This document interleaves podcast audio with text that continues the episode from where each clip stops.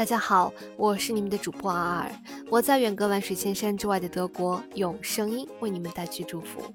从今天起，即将为大家推出一个新的专辑，便是来自朱自清的《欧游杂记》。这本书是朱自清1931年留学英国、漫游欧洲、回国后写成的作品，收录游记十一篇，其中《西行通讯》为附录，记述了朱自清漫游欧洲的见闻，再现了20世纪二三十年代欧洲各国的风光以及民俗民情。那么，今天我们就一起来到第一章，威尼斯。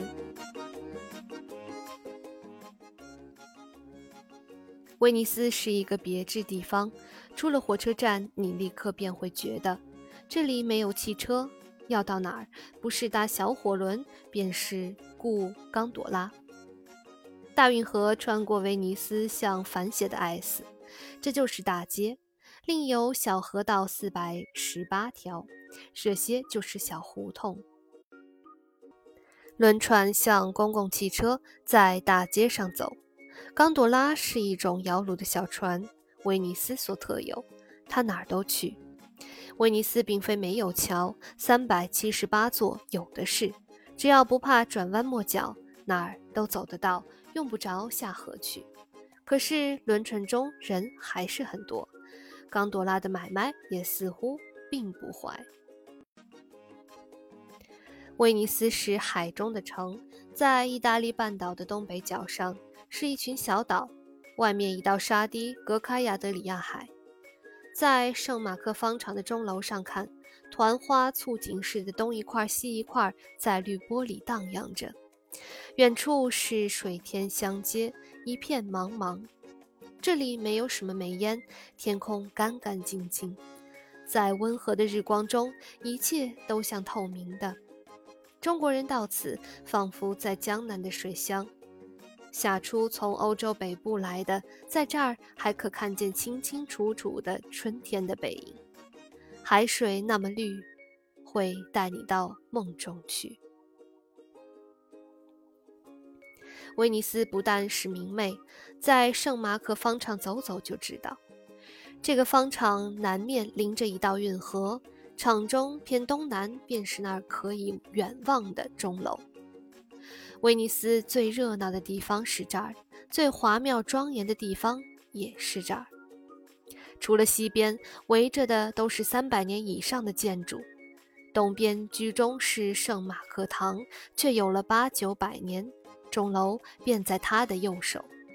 再向右是新衙门，教堂左手是老衙门。这两溜楼房的下一层，现在满开了铺子。铺子前面是长廊，一天到晚是来来去去的人。紧接着教堂，直伸向运河去的是工业府。这个一半属于小方场，另一半便属于运河了。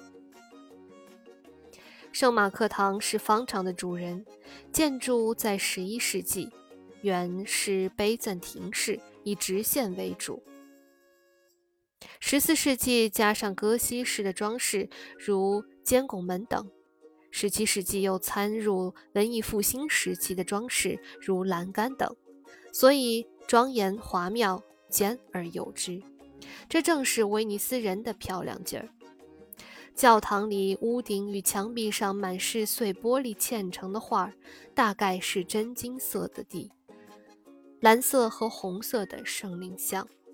这些像做得非常肃穆。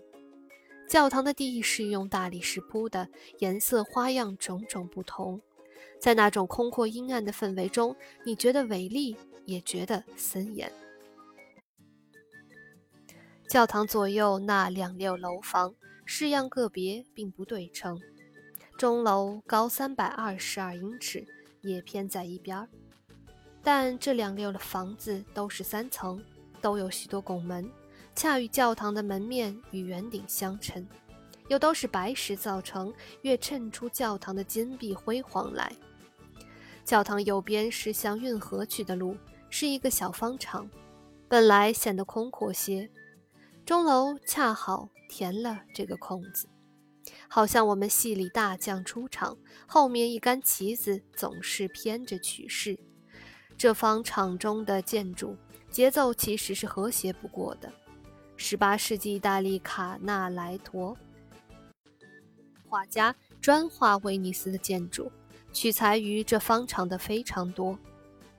德国德莱斯敦画院中有几张，真好。